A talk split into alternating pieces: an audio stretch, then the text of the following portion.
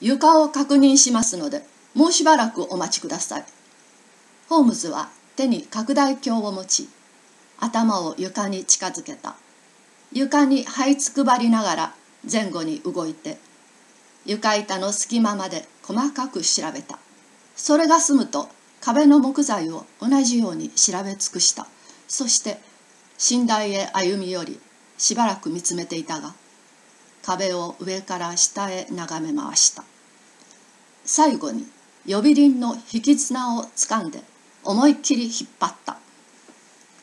おや飾りか。なりませんか？ええ針金につながってもいない。実に面白い。ご覧なさい。引き綱は換気のための小さな穴の上のあたりでかぎ針に結ばれて動かない。わけが分かりません。今までちっとも気づきませんでした。実に妙だ。とホームズはつぶやき綱を引っ張る。この部屋には奇妙な点がいくつかあります。例えば大工は一体何を考えて隣の部屋へ穴を開けるのか。通風口なら外気が入るようにするはずです。それも最近のものでございま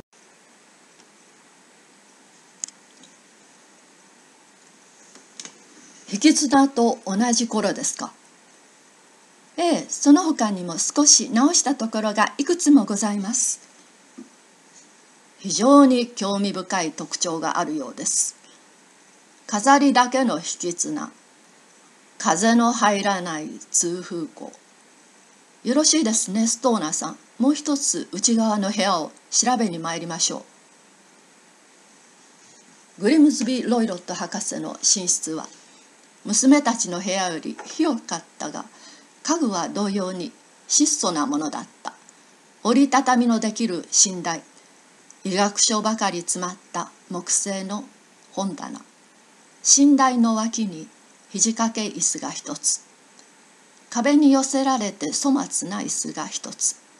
円卓が一つ。それから大きい金庫。これらが目に留まる主だったものである。ホームズは歩き回ってそれらをいちいち強い関心を持って調べていた。中には何が？とホームズは金庫を軽く叩いた。個人的な書類です。ほう中をご覧に。一度何年か前に中には書類がぎっしりと。中に猫がいる。とかいえめっそうもない。しかしごらんなさい。とホームズは金庫の上から牛乳の入った小皿を下ろしてみせた。でもうちに猫はおりません。ヒョウとヒヒはおりますけれど。ええ存じております。まあヒョウは大きな猫とも言えましょうがまさかこんな小さい皿で満足するはずもない。考えることが一つ増えました。それからホームズは木の椅子の前にしゃがんで背の部分を念入りに調べた。感謝します。はっきりしてきました。とホームズは立ち上がり拡大鏡を懐にしまいながら「おやこれは面用な」ホームズの目を捉えたのは寝台の角にかけてあった小さな犬鞭であった。ただしその鞭の先は丸く輪にして結んであった。これをどう思うねワトソン。ごく普通の鞭かね。なぜ輪になっているのだろう。普通どころではない。全く。世も末だ。知恵のある人間が悪事のために頭を使うとは末恐ろしい。十分見せていただきました。ストーナーさん。よろしければしばしの方へ出ましょう。我が友人は今までにないほどきつく顔をしかめ眉根を寄せた。それはちょうど事件の現場を離れた時だった。3人がうち連れ立って。しばちを何度も行ったり来たりしたがストーナー城も私もホームズの考えの邪魔をせぬようにひとしきり終わるまで待った。お話がありますストーナーさん。ホームズが言う。どうあろうと僕の言う通りにすることです。きっとそういたします。事態は切迫しております。守っていただかなくては命の保証はできません。私の身はお委ねいたします。まず第一に僕ら二人はあなたの部屋で夜を明かさねばなりません。ストーナー城も私も驚きの目でホームズを見つめた。これは絶対です。説明します。あそこに見えるのは村の宿屋ですね。ええ。クラウンと申します。結構。あそこからあなたのお部屋の窓が見えますね。はっきりと。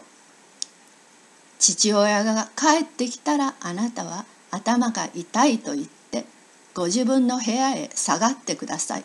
それから父親が夜部屋に引き取る音が聞こえたらあなたは窓の鎧戸を開き掛け金を外してそこからランプで僕らに合図してください。